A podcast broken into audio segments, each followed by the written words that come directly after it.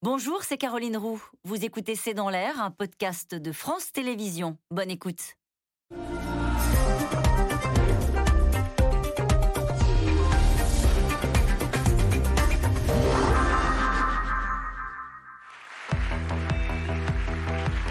La planète brûle avec les méga-feux.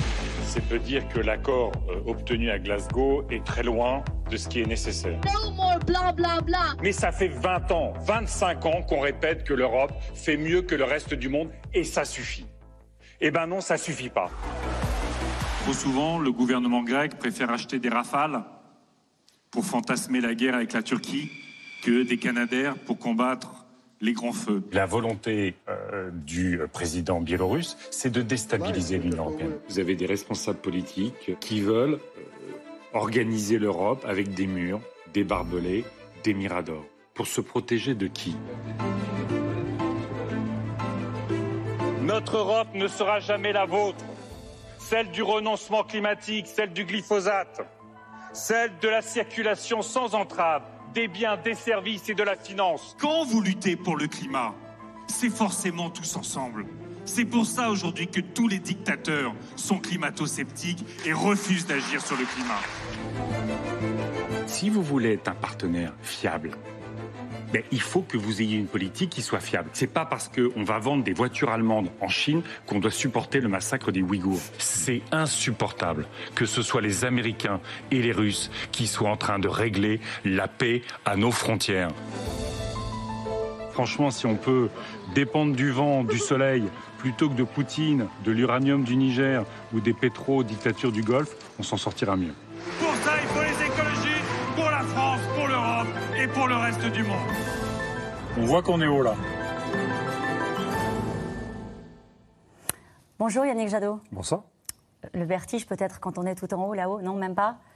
C'est haut. C'est très haut. C'est aussi vertigineux, euh, Yannick Jadot, d'arriver à l'Élysée. Il faut parfois rendre hommage à des hommes euh, qui sont morts pour la France. Un 53e soldat a été tué au Mali. Est-ce que vous pensez qu'il est temps de partir? Non. Non. Euh, on doit euh, redéfinir notre stratégie au Mali. Mais euh, pour moi, aujourd'hui, euh, je pense qu'il faut mieux, mieux que la France reste euh, dans ses camps, dans ses casernes, qu'on soit en observation. On voit bien que la situation politique est en train d'évoluer très très vite au Mali, avec un gouvernement qui est mis sous pression des pays voisins.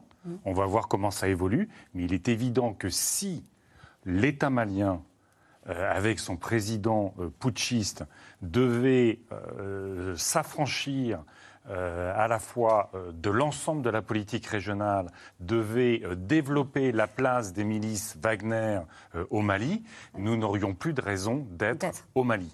Aujourd'hui, il faut être en position d'attente, encore une fois, parce que la CEDEAO, donc tous les pays d'Afrique de l'Ouest se sont mis d'accord pour mettre la pression sur l'État malien.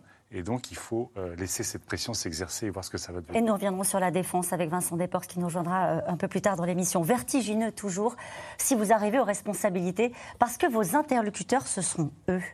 Euh, Poutine, Erdogan, Xi Jinping, Bolsonaro.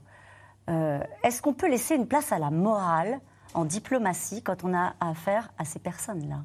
Mais il faut surtout euh, qu'il y ait de la morale en diplomatie quand on a affaire à ces personnes. Ça ne veut pas dire ne pas leur parler. Évidemment, il faut construire euh, de la coopération internationale, il faut construire des relations diplomatiques. La question, c'est quel est le rapport de force concret, dans quelle mesure, euh, y compris dans notre commerce, euh, dans notre analyse géopolitique, on prend en compte les valeurs de l'Union européenne pour les mettre dans la discussion et essayer de les faire respecter. Qu'est-ce que ça veut dire pour la France, notamment, face à ces dictateurs-là? Ça ne veut pas dire les recevoir à Brégançon, ça ne veut pas dire les recevoir à Versailles? Ça veut dire les recevoir dans le cadre de l'Union européenne et jouer le rapport de Jamais force. de bilatéral?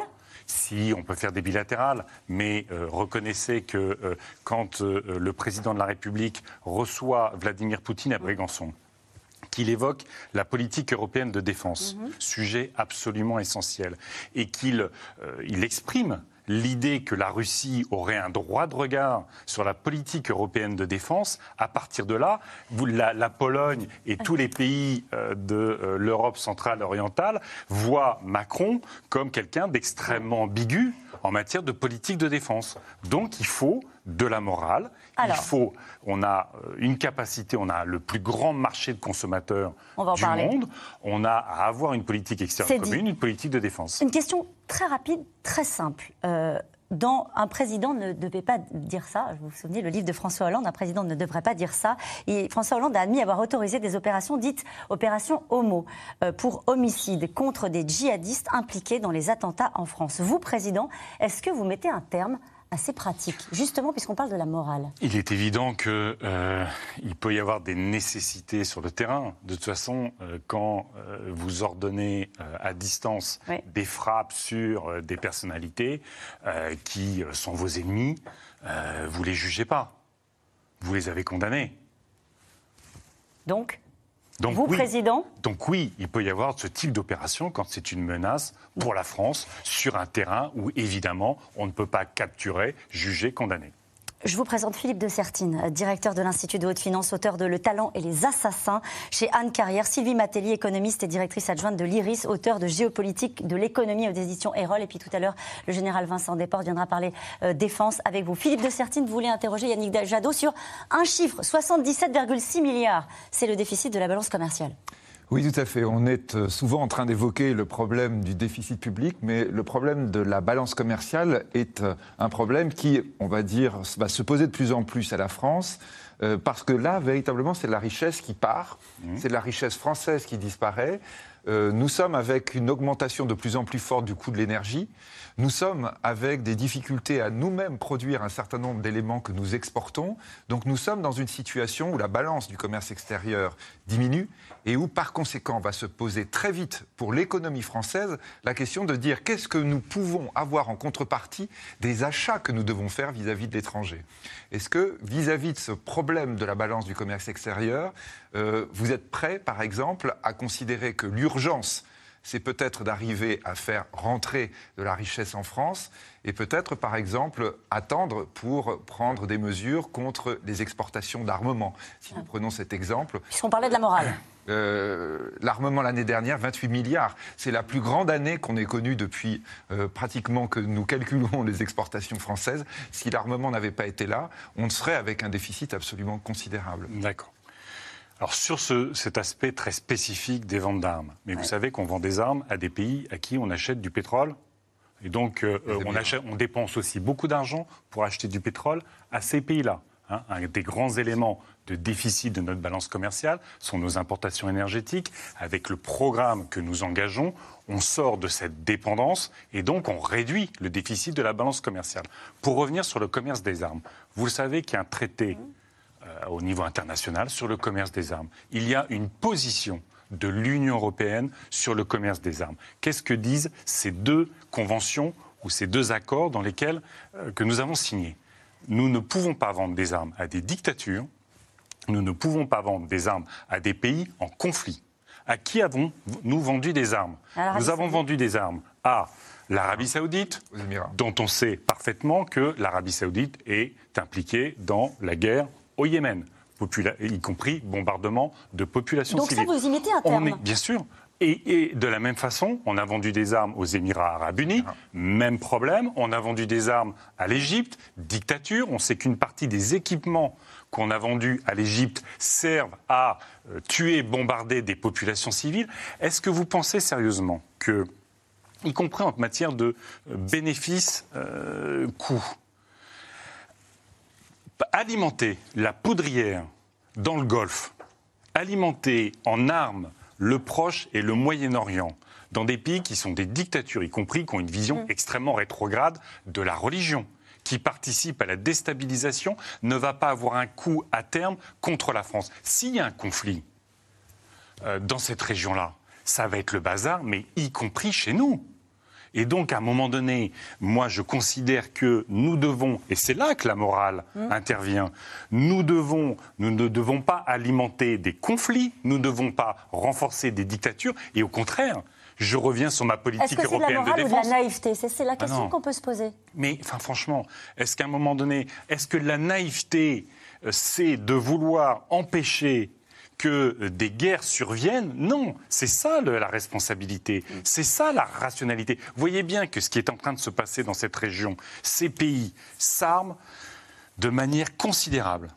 Ils sont en train de s'équiper du nucléaire évidemment, pour transformer le nucléaire civil en nucléaire militaire, y compris dans une alliance stratégique contre l'Iran.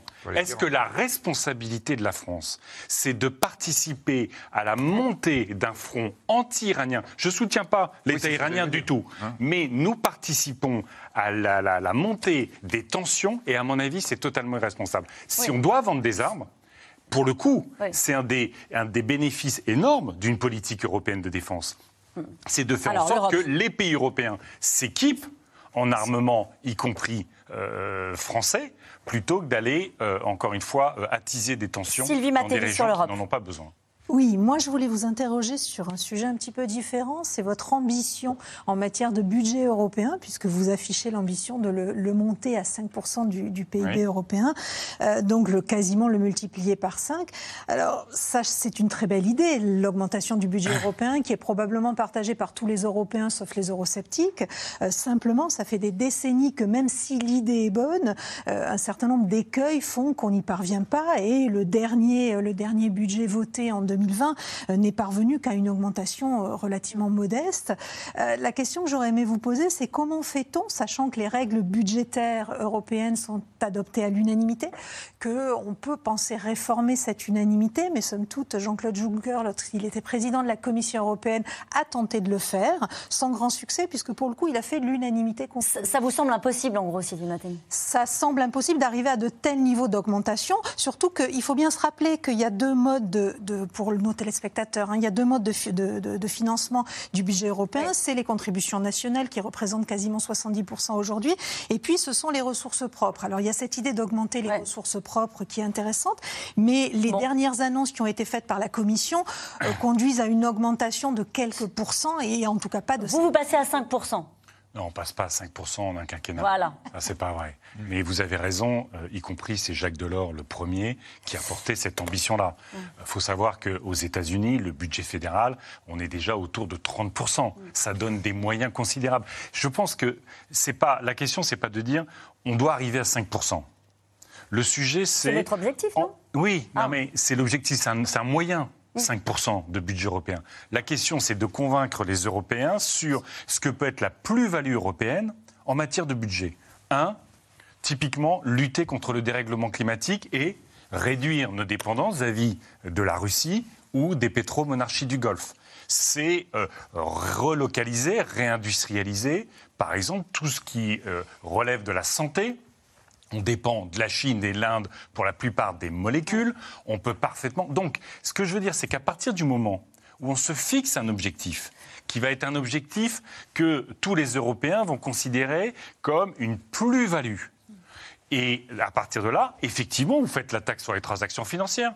On sait quand même, ça fait des années et des années qu'on doit le faire. C'est urgent. On fait la taxe. Moi, j'étais rapporteur au Parlement européen sur l'ajustement carbone aux frontières. Donc, comment taxer les importations venant de pays qui ne font pas d'efforts en matière de carbone? Sans déclencher une guerre les commerciale. taxes sur les GAFAM. Donc, il y a des moyens de renforcer le budget européen. Et, si je peux permettre, et je finirai Allez-y. là-dessus, le Parlement européen avait voté au moment du, euh, euh, du début de la pandémie, sur le grand plan de relance européen, 2000 milliards d'investissements. Le Parlement européen, avec toute sa majorité.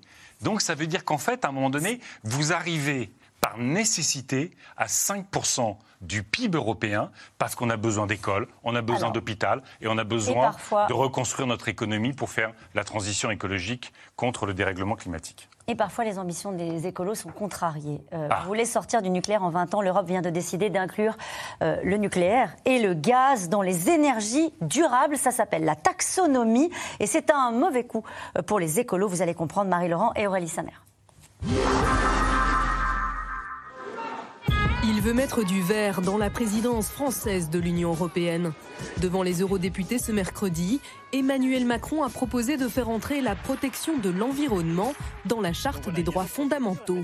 Le climat, premier défi du siècle pour l'Europe.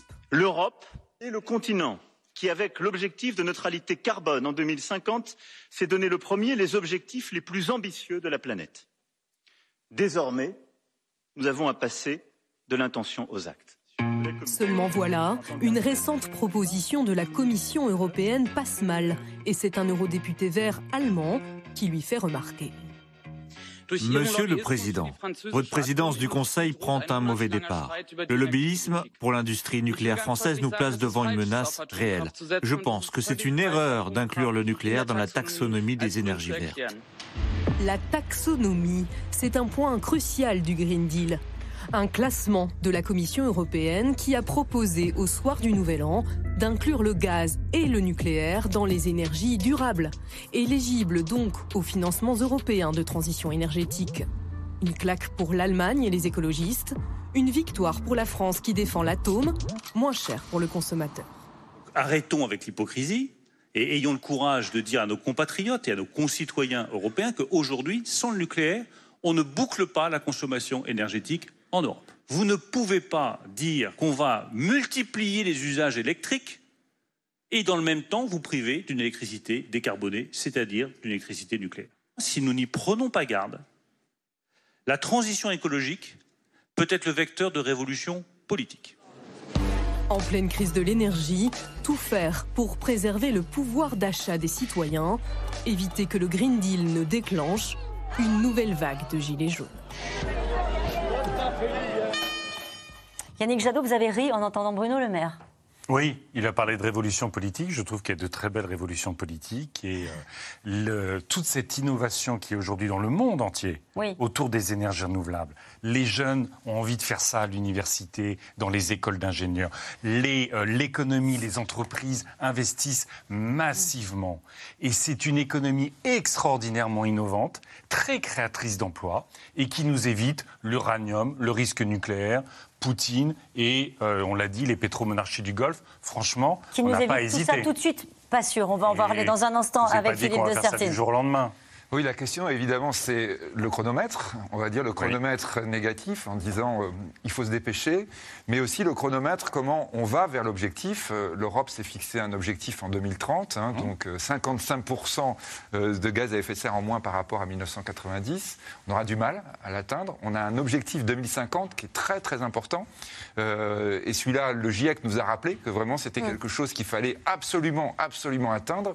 ça veut dire quoi? Ça veut dire que il va falloir qu'on consomme moins d'énergie, ça c'est une vraie question sur un nouveau modèle économique, mais aussi qu'on ait une énergie qui soit plus propre. Le nucléaire présente l'énorme avantage de ne pas émettre de gaz à effet de serre. Aujourd'hui, d'abord l'électricité évidemment, n'est pas la seule énergie. L'électricité est d'abord produite par le charbon dans le monde. Hein, je crois mmh. qu'il faut sans, sans, arrêt, sans arrêt le rappeler. C'est la première émission euh, de gaz à effet de serre, c'est le charbon. C'est donc l'électricité produite par le charbon. Est-ce que vous êtes pour ou contre que l'on poursuive l'énergie nucléaire en France dans cette logique de transition. C'est-à-dire on a une énergie propre. Est-ce qu'on poursuit cette énergie, cette énergie propre, sachant que le fait de passer à des énergies renouvelables n'arrivera pas d'un seul coup d'un seul? Alors, le nucléaire n'est pas une énergie propre. Déjà, il n'y a pas d'énergie propre, en vrai. Vous avez des énergies, qui, des énergies qui sont plus ou moins écolo, plus ou moins responsables, mais à partir du moment où vous produisez de l'énergie, il y a toujours des pollutions. Le nucléaire, vous le savez, produit des déchets qui vont durer des centaines de milliers d'années, qu'on ne sait toujours pas gérer. Ma proposition pour la France, c'est un, euh, on investit sur les économies d'énergie. C'est la base de tout. C'est la base de tout. L'idée qu'on va consommer beaucoup et qu'on changera juste de technologie est une aberration. Et ce qui est bon pour le pouvoir d'achat, c'est d'économiser notamment dans le logement. Mon projet prévoit d'économiser. Après, on déploie les énergies renouvelables. On multiplie le photovoltaïque, la géothermie, euh, les énergies marines, l'hydraulique, la biomasse, l'éolien. Et au fur et à mesure qu'on a déployé les énergies renouvelables, qu'on a économisé l'énergie, eh bien évidemment, on ferme progressivement les réacteurs nucléaires parce que vous êtes économiste, vous le savez, l'énergie nucléaire est aujourd'hui plus chère que les énergies renouvelables. Philippe de Sertine. On, est, on, est à, on parle du plan à 5 ans. Hein, lorsque vous évoquez la question des réductions, nous avons une ambition, nous avons l'obligation, on va dire, hein, d'ici 2050, de réduire de 40% notre consommation d'énergie. Le logement, ça ne suffit pas. On doit être dans quelque chose de beaucoup plus important. Là, on est franco-français, Philippe de Sertine. L'idée aussi, c'est de voir une politique énergétique par rapport à nos partenaires. Euh, par exemple, pardonnez-moi, je vous ai coupé, mais sur la question du gaz, par exemple, sur un truc très concret, la question de Nord Stream 2, qu'est-ce que vous faites? Ah, moi, je l'arrête.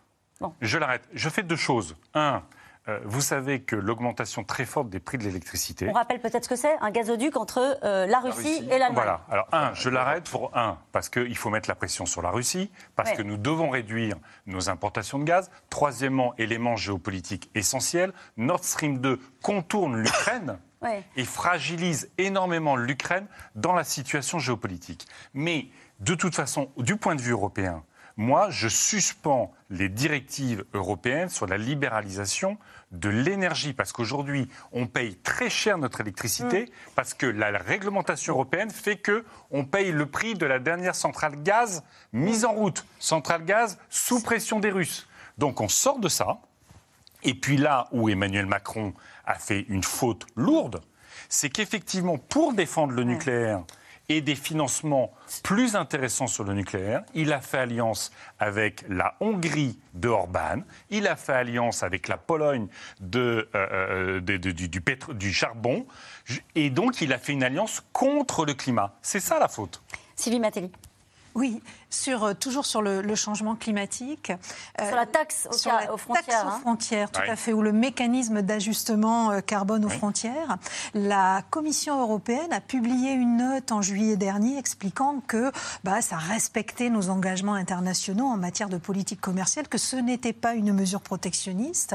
Or, on sait que la Russie, la Chine y sont opposés. On sait que les États-Unis ont été assez hypocrites sur le sujet puisqu'ils ont le même projet, mais malgré tout, en faisant faisant monter au créneau euh, le secrétaire général de l'OCDE, ils ont bien montré qu'ils n'étaient pas tout à fait, euh, tout à fait favorables à ça. L'une des conditions pour que ce ne soit pas une mesure protectionniste, c'est que ce ne soit pas juste une taxe aux frontières, que ce soit un mécanisme de tarification carbone qui s'applique à tout le monde, ce qu'a proposé la Commission européenne, c'est-à-dire petit à petit de supprimer les euh, permis d'émission qui sont distribués gratuitement à nos industriels. Nos industriels sont contre. Et le Parlement s'est prononcé également contre cette suppression progressive. Comment fait-on demain sans, de manière, en imposant cette taxe de manière unilatérale pour s'assurer qu'on ne sera pas attaqué devant l'organisation En gros, sans déclencher une guerre commerciale il y a de la volonté politique hmm et euh, il y a la crédibilité du dispositif qui est engagé. J'ai été le rapporteur du Parlement européen sur ce dossier. Donc on a construit une majorité pour aller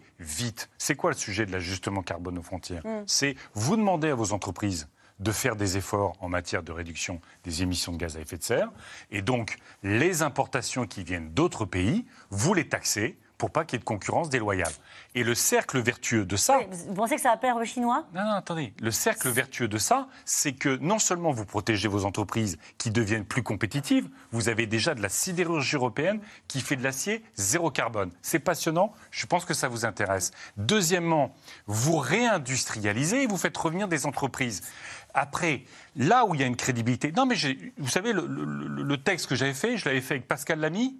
Euh, ancien patron de l'OMC, qui me dit c'est totalement raccord avec les règles commerciales. À partir du moment où vous taxez vos entreprises à l'intérieur de votre marché, vous avez le droit de taxer de manière équivalente les entreprises qui viennent à l'extérieur. Il y aura des rétorsions mais Peu il importe. Faut, mais il faut assumer. Enfin, on va pas. Si c'est juste, c'est pour les consommateurs français. Non, on peut assumer quand ils vont voir les prix. C'est pas les consommateurs. Pour les ah consommateurs, il n'y a pas de sujet. Ça changera rien. Parce que ça va être le ciment, ça va être la sidérurgie, la chimie. Donc, à ce stade, il n'y a pas d'effet mm. sur les consommateurs. Mais, euh, Madame Roux, on a eu à Capton aujourd'hui 46 degrés, record en Afrique du Sud. En Australie, 50 degrés. Au Labrador, il faisait moins 50 de l'autre côté de la planète. Si on ne prend pas le bras corps, cette question climatique, on va dans le mur. Et moi, je ne veux pas en faire un discours catastrophiste.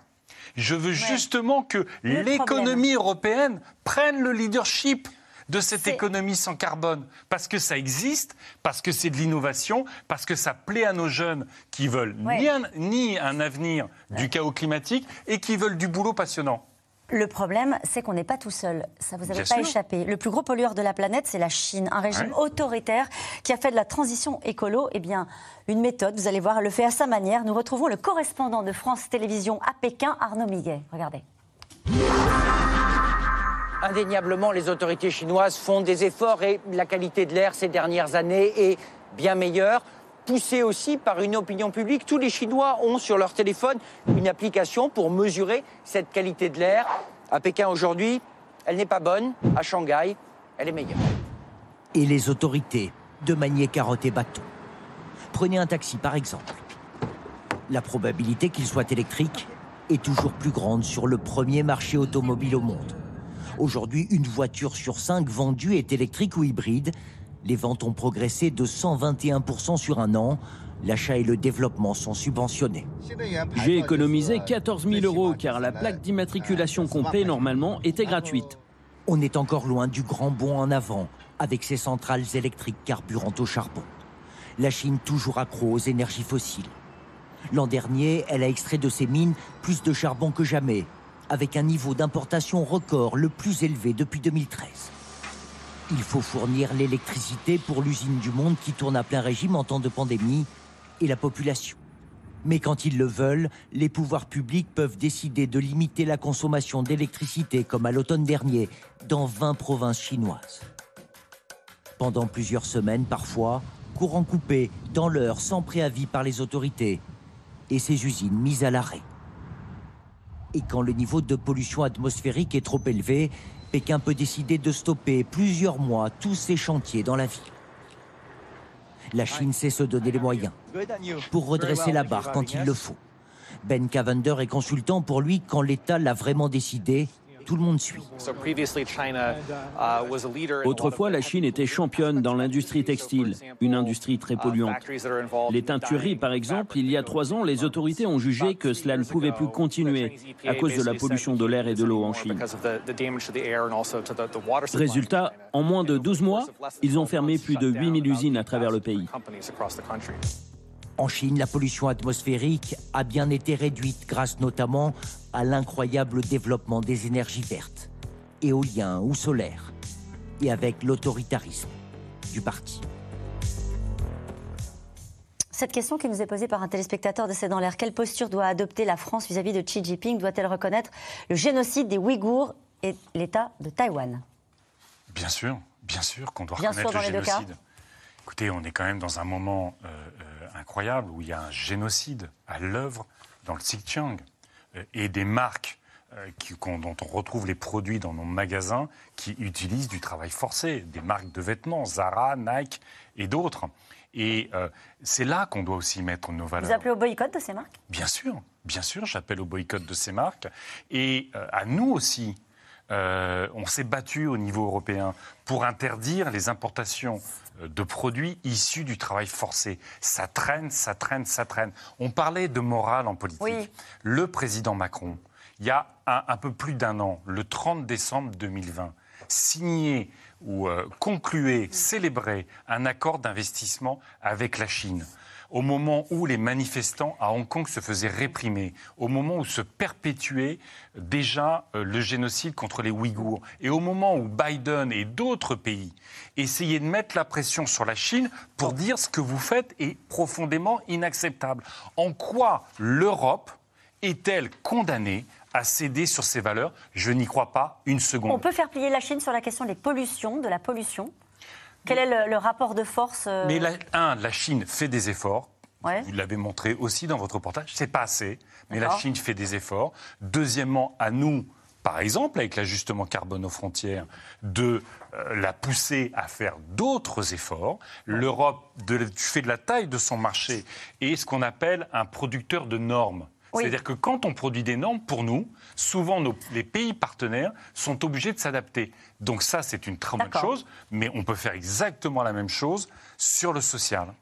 Philippe de Sertine, sur la question qui va être stratégique dans les années qui viennent, la question des terres rares. Oui, je pense par rapport à ce qu'on évoquait tout à l'heure, la nécessité d'inventer un nouveau modèle, un mmh. modèle qui consomme beaucoup moins Et ça, c'est, je dirais, une responsabilité de l'Occident et de la France en particulier.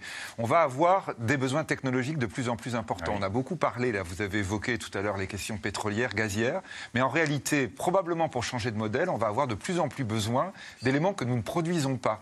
et en particulier, effectivement, on peut parler du cobalt, on peut parler du nickel d'ailleurs, il y en a beaucoup en Nouvelle-Calédonie, ou on peut parler aussi des terres rares. C'est intéressant de voir que les terres rares, en fait, on en produisait autrefois. Il y avait une belle usine de production à l'époque de Rodier à La Rochelle, par exemple, et on a dit, bon, bah, on arrête les terres rares parce que les terres rares, ça pollue, mais on continue à les utiliser. Résultat, c'est la Chine qui s'en est chargée. C'est la Chine qui s'est chargée du sale C'est pas exactement comme ça, l'histoire. L'histoire, c'est que la Chine. pas comme ça, mais le constat aujourd'hui, ah c'est oui, ça. Parce que la Chine veut euh, construire son monopole sur les terres rares. Et qu'est-ce qu'elle fait? Elle produit des terres rares et elle a, elle a vendu ces terres rares à des prix de dumping qui ont tué toutes les productions de terres rares en Europe et aux États-Unis. Et une fois qu'elle avait le monopole, eh ben, elle joue comme un tuyau d'oxygène à nous dire vous en avez, vous en avez pas, Et là, de toute façon, Et là, vous les payez très très cher. Eh bien, tout ce qu'on est en train de, porter au niveau européen et tout ce que nous portons, nous écologistes, c'est évidemment la capacité de l'Europe à évidemment garantir des, euh, des méthodes de production, notamment dans les pays du Sud, qui respectent l'environnement et les personnes, mais surtout de construire ce qu'on appelle l'économie circulaire, c'est-à-dire notre capacité à recycler toutes ces terres rares qui sont déjà dans nos produits pour justement ne pas avoir à les exploiter. Mais vous savez, de toute façon, l'Europe, Oui. c'est le plus vieux continent industriel. C'est un continent qui aujourd'hui n'a quasiment plus de ressources en vrai, ni énergétiques, si ce ne sont pas les énergies renouvelables, ou ces terres rares. Donc ça doit être sur notre intelligence, sur l'innovation permanente On va pas les chercher ailleurs. On va pas les chercher ailleurs. Vous dites qu'il faut arrêter avec les prédations. Non, faut faire, je dis, il faut regarder comment on Oui. fait. Mais aujourd'hui, vous faites une batterie électrique, oui, il y a une partie qui Voilà. vient de l'extérieur de l'Union européenne. Quand vous faites de l'élevage industriel, eh ben, euh, plutôt que de mettre des vaches à l'herbe, vous les nourrissez au, au soja, ça détruit l'Amazonie. Donc en changeant notre modèle, on est moins dépendant. On nuit moins à l'extérieur et on a cette capacité d'innovation et de construction d'un modèle économique puissant, innovant, qui, qui est compétitif et, Et qui on crée va- de l'emploi. On continue à parler un peu de la Chine, en tout cas ce chiffre-là. La Chine a passé son budget militaire à 200 milliards de dollars pour la première fois cette année. Nous, on est à 52 milliards pour l'instant. Je vous présente le général Vincent Desportes, général de division, Bonsoir. ancien Bonsoir. directeur, directeur de l'école de guerre, professeur à Sciences Po. Yannick Jadot veut baisser les dépenses militaires dans le monde. En 2022, euh, Vincent Desportes, ça vous paraît pas très prudent? Alors non, ça ne me paraît évidemment pas, pas prudent. Euh, tous les analystes nous disent que nous, nous allons vers une, une période de forte tension. Certains prédisent même une guerre avant la fin de l'année, cer- certains avant la fin du mois. Euh, ju- Jusqu'à présent, vous avez dit qu'il fallait démilitariser la politique étrangère, et vous avez dit... Je n'ai pas dit ça, monsieur. Oh, il me Hmm. semble bien. Ah non, je n'ai pas dit ça. Alors? Ah non, je n'ai pas Vous dit qu'il fallait démilitariser. Pas, on a parlé du commerce euh, des armes vers des pays qui sont en dictature et en guerre. Très bien. Ça n'a rien à voir. Mais très bien, parfait, parfait. Ça, ça me paraît très bien. Ah, moi, je, moi, je, moi, je maintiens, je maintiens la, la, la, la, la, la politique de, de programmation militaire. hein. Ah, mais je, bien. Vous maintiens. changez pas le budget. C'était la question. C'est exactement ma question. Jusqu'à présent, on a eu On la maintient. 1,7 milliard, On et la là, maintient. on a des marches de 3 milliards par an. On la maintient. Bon, ça, c'est... euh, On la maintient parce que, comme vous le savez, on a un énorme besoin de rattrapage. Bien sûr. Euh, on a des équipements sur lesquels aujourd'hui on est en vraie difficulté, sur un Mm. certain nombre de patrouilleurs, sur nos hélicoptères, sur nos transports, euh, notamment les transports à longue distance, sur l'équipement du soldat, du militaire.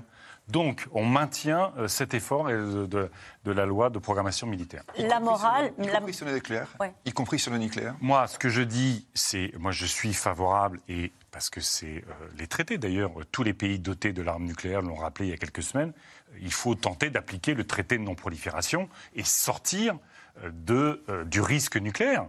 Mais ce que je ferai en tant que président de la République, si les Français le décident, c'est euh, de prendre, reprendre des initiatives en matière de désarmement nucléaire. Vous savez que un certain nombre de traités ont été remis en cause par Trump quand il gouvernait les États-Unis. C'est très dangereux. Et puis vous savez qu'aujourd'hui, vous avez un tel niveau potentiel de prolifération nucléaire que vous ne pouvez pas exclure qu'à un moment donné, un groupe terroriste qui ne soit pas un État se dote de l'arme nucléaire. Ce serait la catastrophe. Donc votre position, c'est conserver l'arme nucléaire tout en tentant de diminuer progressivement Bien la sûr, et de nucléarisation. prendre, de prendre des initiatives. Il y avait à un moment donné, il faut retrouver euh, la capacité d'initiative avec la Grande-Bretagne C'est vrai que la sortie euh, de la Grande-Bretagne de l'Union européenne ne facilite pas et euh, la construction d'une politique de défense européenne et les initiatives avec la Grande-Bretagne, mais il faut retrouver cette capacité avec la Grande-Bretagne de prendre des initiatives, y compris sur le désarmement nucléaire. Alors ça, ça, me paraît tout à fait, euh, tout à fait raisonnable.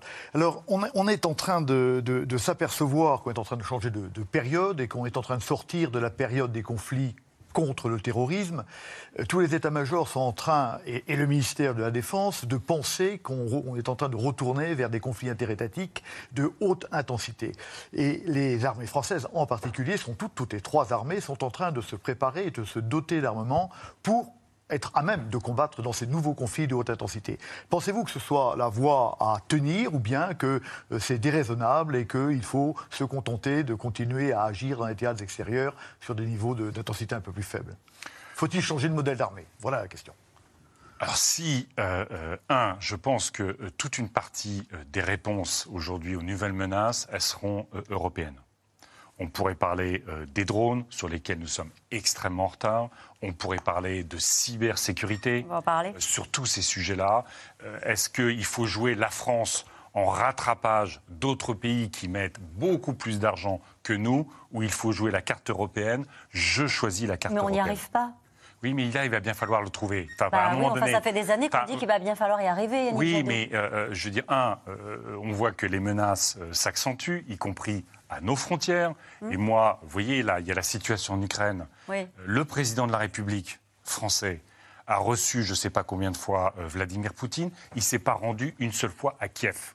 Il faut qu'il y aille Bien sûr. Moi, je souhaiterais que le président français convoque un sommet européen à Kiev, y compris en invitant les Américains, pour montrer à quel point nous sommes derrière euh, l'Ukraine face à la Russie. Oui, mais c'est en étant. Les Américains et les Russes se parlent sans nous. Oui, mais vous avez raison, mais pourquoi?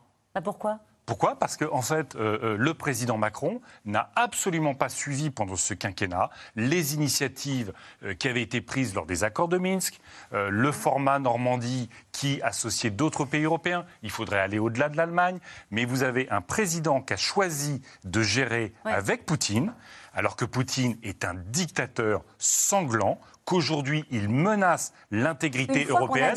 et vous avez vu Zemmour, Mélenchon, Le Pen, tous sur la même ligne. on dirait que 100 000 soldats russes sont en classe verte ou au Club Med à la frontière du Donbass. Enfin, c'est une blague. Comment on l'arrête? Comment on l'arrête des sanctions, des sanctions économiques très fortes sur les oligarques, hmm? Sur les oligarques russes. Deux, on arrête Nord Stream 2. Trois, euh, évidemment, plus structurellement, on investit sur nos euh, réductions de consommation de gaz, et puis nous garantissons à l'Ukraine sécurité, stabilité. Ça ne veut pas dire rentrer dans l'Union européenne. On a un partenariat est-oriental avec l'Ukraine. Ça va très bien, mais nous devons lui garantir sa sécurité. Il, peut y avoir des mesures de restauration. Vous parlez du gaz, il peut à un moment donné couper le robinet. Hein. Le problème, vraiment là, quand on parle Europe, c'est que si on arrête le gaz russe, c'est clair, la seule solution pour l'Allemagne aujourd'hui, c'est redévelopper le charbon du point de vue électrique. C'est-à-dire, vous voyez, c'est pas la, perspective à 20 ans qui nous intéresse là. C'est dire, dans les années qui viennent, on fait comment suis, Je suis 100% d'accord avec vous, y compris on n'a pas 20 ans euh, pour sauver le climat. Absolument. Donc euh, c'est maintenant qu'il faut agir. Mais aujourd'hui, vous avez la menace d'un conflit à nos frontières. Oui. L'Europe, comme l'OTAN, doivent apparaître absolument soudées derrière l'Ukraine doivent être absolument soudés pour construire le rapport de force avec Poutine. faut qu'il sache que ça va lui coûter extrêmement cher si ces soldats franchissent la frontière. Et nous devons encore une fois, la France, enfin, la France doit prendre l'initiative d'un sommet à Kiev. En tout cas, Emmanuel Macron doit aller à Kiev pour défendre l'Ukraine. Le monde est hostile, ça ne vous a pas échappé non plus. On vient d'en parler avec le général Vincent Desportes. On va poursuivre cette, discussion sur la défense avec une nouvelle forme de menace. Vous l'avez dit hein, tout à l'heure, la menace cyber. Certains pays, notamment euh, proches euh, des Russes, sont particulièrement en pointe pour se protéger euh, des attaques. Reportage en Estonie de Marie Laurent et Mathias Garnier. Regardez.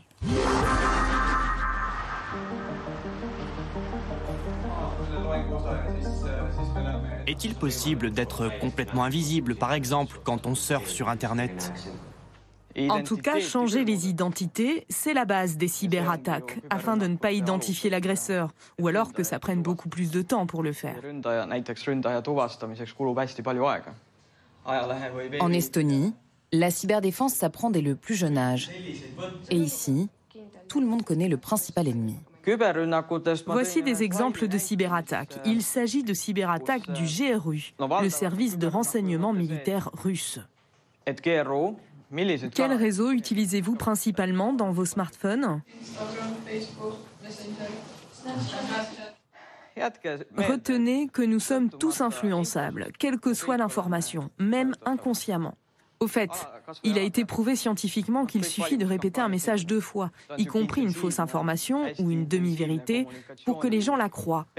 Essayer de la démentir pour faire prévaloir la vraie information ne sert à rien. Éduquer et sensibiliser. C'est le pari de ce petit pays balte de moins d'un million et demi d'habitants, le premier à avoir subi une cyberattaque d'ampleur en 2007. C'est le déplacement de cette immense statue, un soldat de l'armée rouge, qui est à l'origine de cette soudaine flambée de violence. Ivres de rage, ces manifestants, ils étaient près de 1000, ne comprennent toujours pas qu'on ait pu déboulonner le soldat de bronze. Dans les semaines qui suivent, le pays va connaître une vague d'attaques cybernétiques massives. Des virus informatiques bloquent des banques et des ministères, déstabilisent le pays. Les attaques sont attribuées à des hackers russes. Depuis, l'Estonie a musclé sa défense. À Tallinn, le colonel Yaktarien dirige un centre de recherche où les experts des membres de l'OTAN viennent s'entraîner. Alors sommes-nous déjà en guerre? La Russie ne voit pas notre époque comme un temps de paix. Et je suis sûr qu'elle voit du potentiel pour des conflits militaires. Donc oui, nous sommes dans un cyberconflit. N'appelons pas cela une guerre pour l'instant, mais il y a en effet des opérations tous les jours. En Estonie, le service militaire est obligatoire. Et chaque année, des cybercombattants sont formés, mais pas le droit d'en parler. Je ne peux pas vous montrer les logiciels de cyberdéfense que notre équipe développe. Uh, uh, le sujet est sensible, le combat particulièrement complexe. La menace peut venir de partout, vraiment. Les organisations privées, des personnes privées, les nations. Quelqu'un est toujours en train d'essayer de voler quelque chose de quelque part.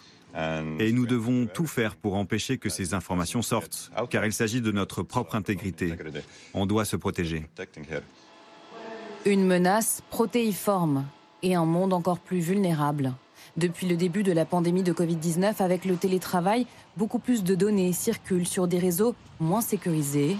Autant de failles à exploiter pour les hackers. Et il y a une question qu'on se pose euh, au siège de l'OTAN. Est-ce qu'une attaque cyber doit entraîner une réponse militaire Yannick Jadot? Elle doit déjà entraîner une réponse cyber. Euh, mm. La réalité, c'est qu'on a euh, plusieurs types d'attaques cyber. On a euh, ce qu'on appelle, ce que vous avez montré, c'est la cybercoercition. C'était ce qui s'est passé avec l'Ukraine. C'est-à-dire que vous avez une puissance, la Russie, qui met à mal l'ensemble de votre État. Vous avez, et c'est aussi en Russie, la cybercriminalité. Vous savez, mm. tous mm. les, les, systèmes de rançon. Vous avez les fake news. Donc, comment est-ce qu'on s'arme face à cela? Eh bien, comment on s'arme face à ça? Là, c'est l'Europe. Là, il y a, vous savez, il y a un centre de coopération européen, par exemple, sur les menaces hybrides, qui est en Finlande, où on a appris, sur la question des fake news, hein, on a appris aux citoyens, dès l'école, à décrypter une bonne et une mauvaise information, à aller chercher des vérifications avec des États qui ont la confiance des électrices et des électeurs, donc la parole de l'État et euh, crédible. Ça, c'est ça. Maintenant, c'est à la fois créer les outils. Vous savez, on a des services secrets qui sont réputés dans le monde entier. Mais 80% de notre matériel sur le cyber euh, espace est d'origine soit américaine, soit israélienne. Il faut qu'on ait une cybersécurité européenne. C'est absolument essentiel. Oui, Est-ce qu'on peut parler un peu du, Sahel? Hélas, un de nos soldats a donné sa vie hier pour la France et pour la sécurité des, Français. Le, site euh, Europe Économie Les, les Verts hein, euh, dit qu'il faut diminuer les, opérations extérieures. Alors pensez-vous qu'il faille le faire parce qu'elles ne sont plus importantes ou bien parce que, comme les États-Unis le font, il est temps de se reconcentrer pour un combat futur face, par exemple, à une nation et peut-être dans le monde indo-pacifique, comme nous en parlions tout à l'heure? Pourquoi diminuer les opérations extérieures? La question, c'est euh, trop souvent, euh, notre pays est intervenu militairement, vous le savez et vous en souffrez, euh, parce qu'on n'avait pas de stratégie derrière. On est intervenu en Libye sans trop savoir, une fois qu'on avait protégé Benghazi, on ne savait plus trop ce qu'on y faisait, et on a foutu une pagaille absolue, absolue sur toute la région. C'est le cas au Mali aussi? Ah, Au Mali, on est intervenu pour empêcher. Non, on est intervenu pour empêcher la prise de Bamako mmh. par des djihadistes. Mais depuis qu'on y est, on n'a pas, au-delà du militaire, on n'a rien résolu. Il y avait, vous savez, c'était passionnant parce que euh, euh, la, personne qui était là tout à l'heure de l'IRIS, il y a eu, et c'est trop peu en France, il y a eu un rapport du ministère de la Défense avec l'IRIS sur mmh. défense et climat. Le Pentagone et l'armée américaine travaillent énormément sur les enjeux environnementaux liés au conflit. Ce qu'on voit au Sahel, et un des éléments qui euh, crée le bazar absolu et les conflits de population, c'est qu'en fait, euh, tous les chemins de transhumance du bétail sont venus en conflit avec les agricultures, ce qui n'existait pas avant du fait du dérèglement climatique. Plus la corruption de l'État, l'absence d'écoles, de centres de santé, plus la démographie fait que nous, nous sommes intervenus militairement, mais finalement nous n'avons pas imposé au gouvernement malien la fin de la corruption, l'investissement dans le développement, parce que la solution militaire, dans un tel pays, elle ne suffira jamais. Et qu'aujourd'hui, on est dans une impasse. Tout le monde est d'accord, tout le monde est d'accord là-dessus. Mais quel est le droit de la France d'aller imposer un certain nombre de choses au gouvernement? On reprocherait au gouvernement immédiat de rejouer la Franc-Afrique. C'est bien la difficulté. C'est que, c'est que de l'importance de l'Europe. déjà, de l'importance de l'Europe. Mais ils veulent pas y aller, Yannick Jadot. Il n'y a bah, que la force Takuba et les Suédois s'en vont. Et les Suédois s'en vont. Et les Suédois s'en vont. Le, tout le, justement parce qu'on nous. Non, mais attendez, on intervient dans un pays. on est dans un moment de campagne présidentielle. Il y a les injonctions et puis il y a la réalité non, du non, terrain. Non, oui, mais attendez, j'ai travaillé pendant. J'ai travaillé pendant des années en Afrique. Oui. Je veux dire, je connais bien, je, je connais très bien cette région. Je veux dire, à partir du moment où vous intervenez militairement pour sauver l'État malien, et les populations maliennes. À partir du moment où vous avez un programme et que des soldats français meurent pour nos valeurs, hmm. mais pour les Maliens. Et pour nous aussi. Pour les Maliens, mais pour nous. Pour nous aussi. Mais pour les, pour les Maliens. À partir du moment où vous êtes dans un exercice de formation des forces maliennes. Mais depuis quand on ne pourrait pas dire, OK, on est là, mais fin de la corruption, développement dans ces régions-là, euh, rediscussion avec un certain nombre de euh, d'ethnies qui se sentent euh, menacées, maltraitées depuis des années. S'il n'y a pas de solution politique au Mali, il n'y aura pas de solution militaire. Il n'y aura pas de solution Deux questions rapides peut-être. Deux questions rapides. Si la Chine envahit Taïwan, on fait quoi? Alors là, on est dans, la, on est dans le jus. Bah oui, mais Et ça, la France, la France, la France n'a qu'un pouvoir dans cette région, c'est du soft power à travers l'Union européenne. Là encore, la Chine a besoin, pour vivre, du marché européen. Donc, il faudra, il faudra être en capacité d'imposer des mesures de rétorsion commerciale extrêmement fortes sur la Chine. Vous savez, euh, on a eu le débat sur euh, les ventes de, sous-marins. Mmh. Hein. Euh, je l'ai dit, l'Australie et les États-Unis nous ont fait clairement une mauvaise manière, mais c'est aussi parce que nous étions économiquement complaisants avec la Chine qui n'ont pas vu dans la France un allié fiable. Et puis, reconnaissons-le, savez, l'Indo-Pacifique, c'est de Djibouti jusqu'à Nouméa. On a quoi euh, On a deux frégates qui protègent les eaux territoriales de Nouvelle-Calédonie. On n'arrive même pas à empêcher la pêche illégale chinoise. Donc on ne va pas intervenir militairement. Donc sanctions économiques vis-à-vis de la Chine. Euh, sauf que Taïwan, si jamais Taïwan tombait, on n'a plus de semi-conducteurs. C'est-à-dire, je ne sais pas si vous vous ah. rendez compte, c'est-à-dire que toutes nos technologies, les éléments sur lesquels les plus importants pour, par exemple, l'armement. Vous avez tellement raison. Mais le problème, c'est qu'il n'y a jamais d'anticipation. Vous êtes passionné par ces questions. Vous le savez, un, l'Europe n'a pas de politique industrielle. Non, jamais eu. C'est le pilier manquant terrible de l'Union européenne. Mais la France n'a plus de politique industrielle depuis un bon moment. Notre responsabilité, ma responsabilité telle que je la conçois, c'est d'anticiper tout ça. On ne peut pas sortir de la pandémie en considérant qu'on revient au monde d'avant où on dépend euh, des masques chinois, on n'a même pas de capteur de CO2, on n'a pas de semi-conducteurs, il y a tellement de choses qui nous manquent qui doivent relever de notre souveraineté européenne. D'accord, mais l'année prochaine, là, on n'a plus de semi-conducteurs. la, Chine ne fait pas la guerre à Taïwan en ce moment. Bon. Oh, bah, donc, ça, chauffe. là, il ne faut pas que ça arrive dans les ouais, enfin, c'est, si vous voulez, la, Chine qui s'engagerait à Taïwan avec le déploiement de forces américains, je veux dire... Euh, euh, attention. Vincent Desportes Non, mais attention, attention. La situation, faire une guerre aujourd'hui, dans le monde d'aujourd'hui, faire une guerre depuis la Chine ou depuis la Russie, c'est prendre un risque considérable. Parce que vous savez, les dirigeants chinois, comme les dirigeants russes, vous croyez qu'ils sont où leurs enfants? Vous croyez qu'ils apprennent à, l'université de Canton? Ils sont en Europe, ils sont aux États-Unis. Leurs comptes bancaires sont en Europe, sont aux États-Unis. Hong Kong est tombé, dit Philippe de Sertine, c'est vrai. Euh, On s'est indigné beaucoup, et puis Hong Kong est tombé. Vous avez raison. Hong Kong est tombé, mais enfin, c'est pas non plus, euh, si vous voulez, c'est. Je suis d'accord. Hong Kong est tombé, mais c'est pour ça que je disais.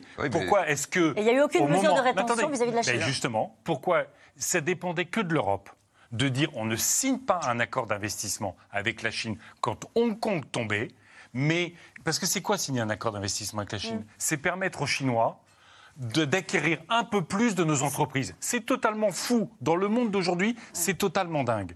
Et donc, il faut reconstruire notre souveraineté et puis assumer nos valeurs sur le climat. Vous savez, même moi, sur le droit social, je pense que l'Europe devrait dire, d'ici cinq ans, parce qu'il faut que les pays aient le temps de faire leur transition, nous n'importons plus de produits issus de pays qui ne respectent pas la liberté syndicale, l'interdiction du travail des enfants ou le travail forcé. C'est la protection des salariés ici et là-bas, comme quand on met l'ajustement carbone aux frontières, c'est la protection du climat pour tout le monde. Mais on peut faire ça. Non, mais on peut faire ça, mais il y a des gens qui vont avoir la volonté politique. Il faut dire, bon bah oui, vous paierez plus cher. On n'importera plus ces produits à bas coût, produits dans des conditions sociales ou écologiques, environnementales, ah, qui ne correspondent pas à nos normes. Madame il faudra payer plus cher. les Nike que vous importez, que les gens achètent, vous les trouvez pas chers? Non, mais quand vous parlez du textile, de l'habillement, etc. Et là, on eh parle bien, de ce qui n'est pas cher pour les gens qui ont un faible niveau de pouvoir d'achat. Mais je sais, c'est je les sais, premières victimes. Mais vous savez, vis-à-vis de la Chine, vous savez qu'une bonne partie, y compris de nos pollutions, sont en fait les pollutions en Chine pour, pour nous. Hein. Euh, euh, euh, on a abandonné les classes populaires ici pour aller les exploiter de l'autre côté de la planète. Et au finish, on se retrouve avec Le Pen et Zemmour, à, tous les deux à 30% dans les sondages. Est-ce qu'à un moment donné, on redonne une perspective économique et sociale à notre pays? Je ne dis pas que ça se fera du jour au lendemain, mais je dis qu'à force les, les, précédents gouvernements ont toujours reporté. Eh bien, nous, on ne procrastinera pas. On le fera on aura une souveraineté numérique, énergétique, industrielle, et on, s'en sortira beaucoup mieux. Et nous revenons maintenant aux questions des spectateurs. Vincent Desportes, non Allez, en matière internationale, êtes-vous gaulliste, atlantiste, isolationniste, internationaliste, non aligné ou sur une autre ligne je suis internationaliste, je suis pro-européen et je pense que la France, vous savez, moi, pour moi, l'identité française, c'est avoir les pieds sur terre, souvent avoir les pieds dans la terre, mais avoir toujours l'horizon sur l'Europe et sur le reste du monde. On peut redonner à ce pays un rôle essentiel qui ne sera pas le, rôle qu'on a eu dans l'histoire. mais un rôle de leadership, d'innovation et de leadership, y compris sur les morales, sur les valeurs de l'Europe. On ne sort pas du commandement intégré de l'OTAN. Mais on ne peut pas sortir du commandement intégré de l'OTAN quand on n'a pas de politique européenne de défense. Il faut être sérieux. C'est ce que disait Éric Zemmour. Oui, mais Éric Zemmour, si vous voulez, euh, il est munichois. Il est prêt à abandonner l'Ukraine à la Russie. C'est munichois, ça s'appelle. Mais tant que vous ne sortirez pas de l'OTAN, vous ne pourrez pas véritablement construire l'Europe de la défense, puisque la majorité des pays européens font totalement confiance à l'OTAN, ne veulent pas investir et mettre des bâtons dans les roues. Vous, savez parfaitement que, un, euh, euh, euh, le parapluie américain de protection de l'Europe, c'est globalement refermé. C'est fini. Une, partie des pays européens le savent.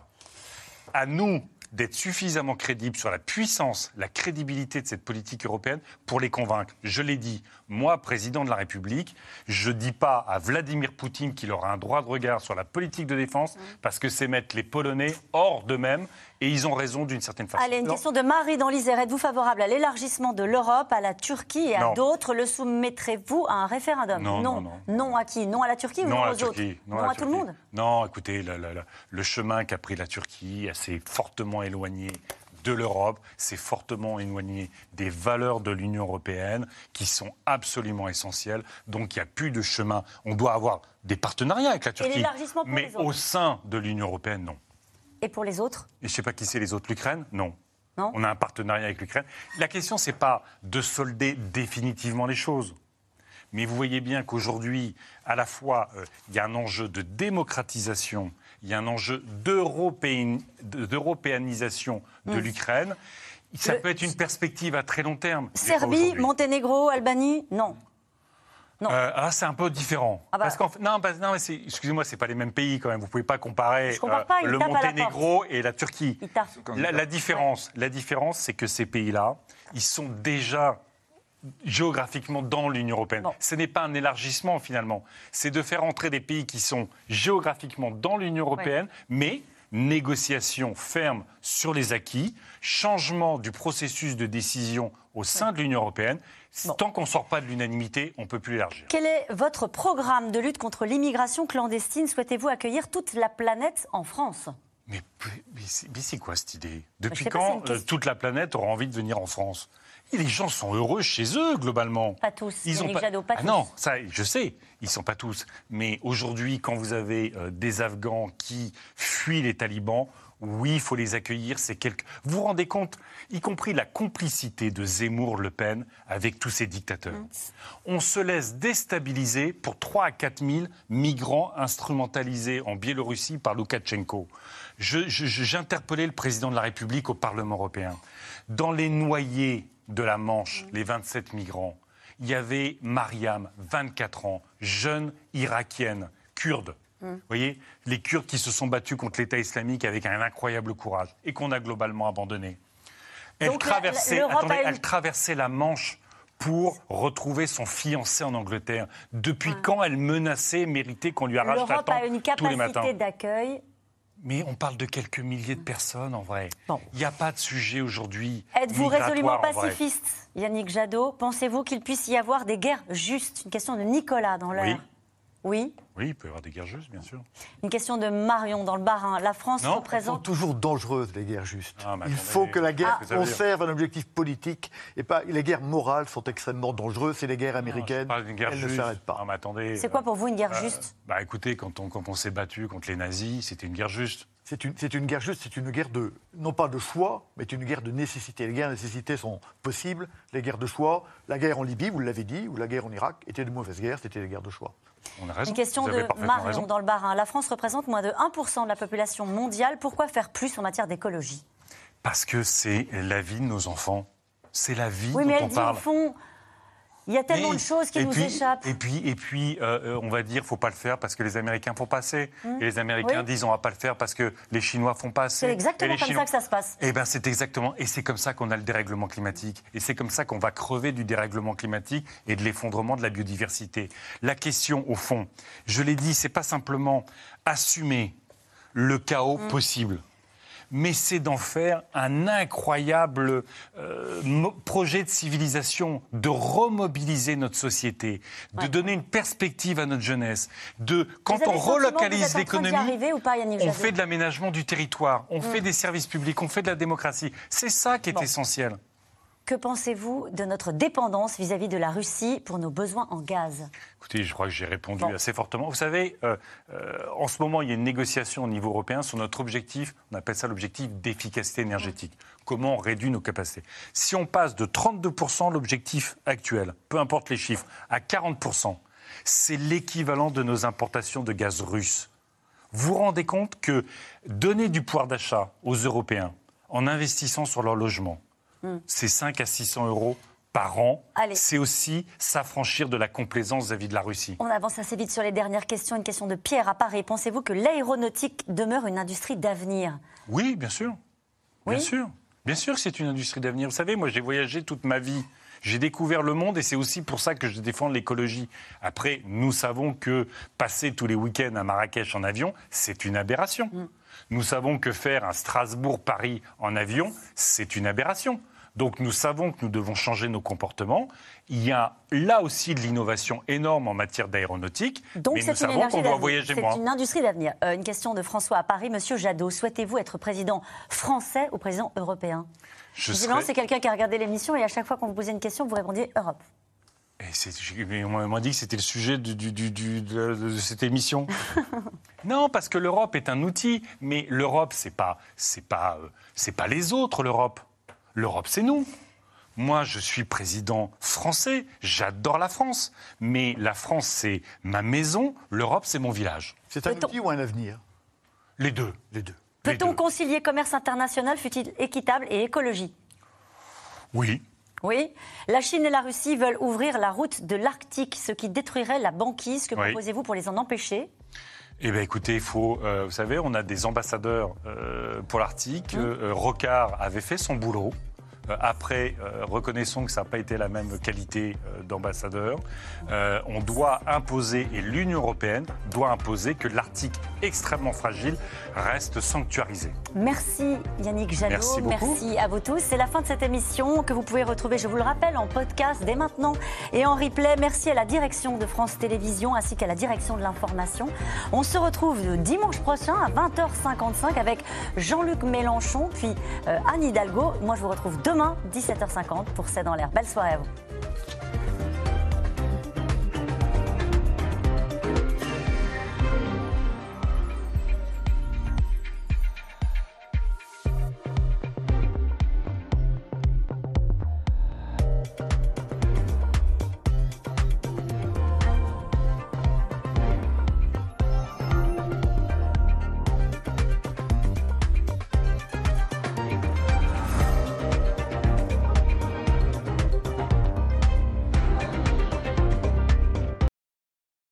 C'était C'est dans l'air, un podcast de France Télévisions. Alors s'il vous a plu, n'hésitez pas à vous abonner. Vous pouvez également retrouver les replays de C'est dans l'air en vidéo sur France.tv.